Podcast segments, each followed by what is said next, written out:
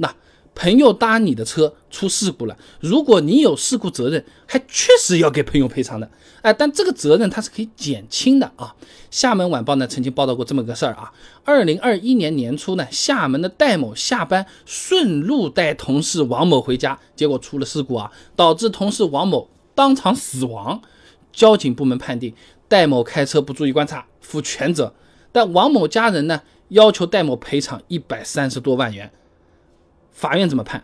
最终判下来，戴某与死者王某系同事关系，事故车辆系非营运机动车，且没有故意或重大过失，减轻了戴某的赔偿责任。最后呢，戴某呢承担百分之七十的赔偿责任。哎，因为根据民法典的第一千二百十七条规定，非营运机动车发生交通事故造成无偿搭乘人损害，应该是属于机动车一方责任的。应当减轻其赔偿责任，但是机动车使用人有故意或者重大过失的除外。那这一条呢，是被称为好意同乘规则。哎，简单说就是别人无偿搭你的车，结果因为你的问题出了事故，那你确实要对别人负责，但这个责任也要减点轻的，不然的话以后还有什么好意的人呢？当然了，好意同乘也是有条件的啊。上海一中院三级高级法官叶澜。好意同乘规则的理解与适用上面说啊，这好意同乘呢，是指驾驶员基于善意互助或友情帮助而允许他人无偿搭乘的行为。你比如说顺路捎带朋友、同事啊，呃，这种是具有无偿性的、非法律拘束性的、双方合意性的这三个特点的啊，这才算啊。我们一个个来讲啊，那无偿性好理解吧？你不能以赚朋友的路费钱为目的。啊啊！但是呢，事前说好给点油费，意思意思，或者分摊一下高速过路费，哎，这一般问题不大。那这个呢，就像是上大学的时候懒得起床去食堂，让室友带个饭，哎，你跟室友说，哎，刷你的饭卡，请他喝瓶饮料，那当然不算是有偿带饭，对不对？人家帮你带个饭，请人家喝瓶饮料嘛，人之常情，这就感谢，对不对？那第二个呢，非法律拘束性，这啥啥意思啊？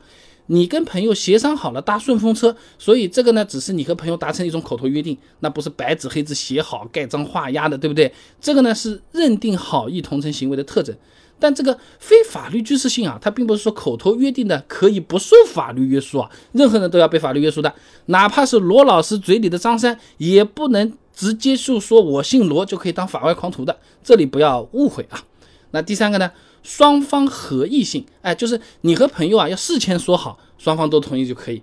就好像你有个暗恋多年的朋友，你想送人家回家，但人家对你没意思啊，他不愿意坐你的车子啊，跟你说我们俩不顺路啊，你还非说你来你来，我送你回家，东南西北都顺路，这个就不行啊。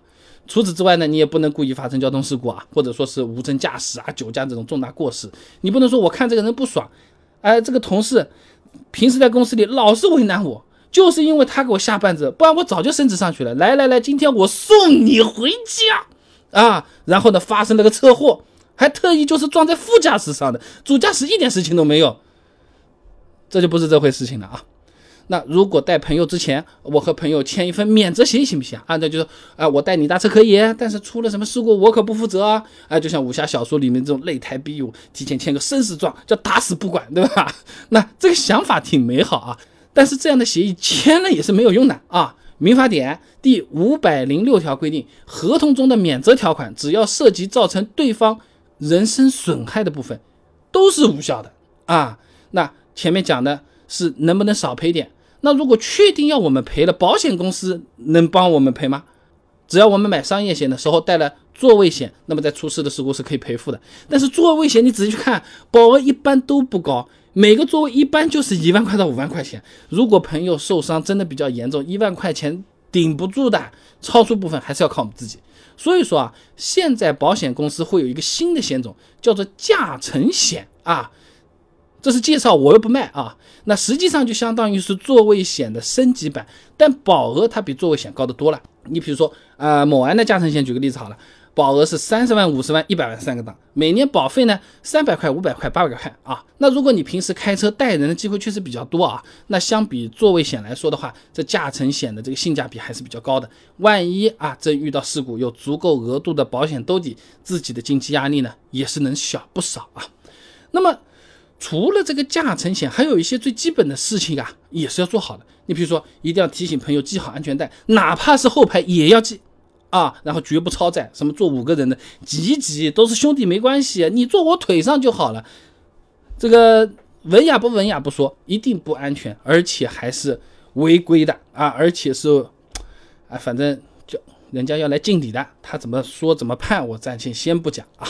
那万一真的发生事故了，事故又不大。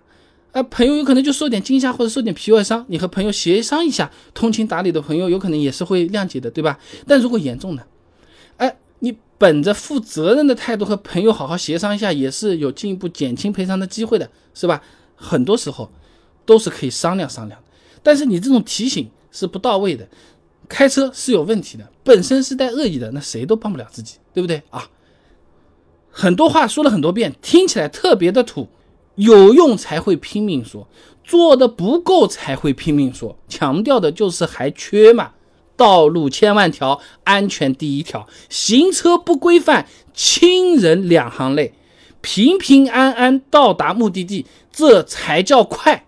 一时油门一时爽，明天人生能不能重来，能不能再去反悔，这机会有没有都不一定知道。祝各位男的、女的、年轻的、年长的交通参与者，各位朋友们，平安是福，平平安安到达目的地，比什么都重要，比什么都快啊！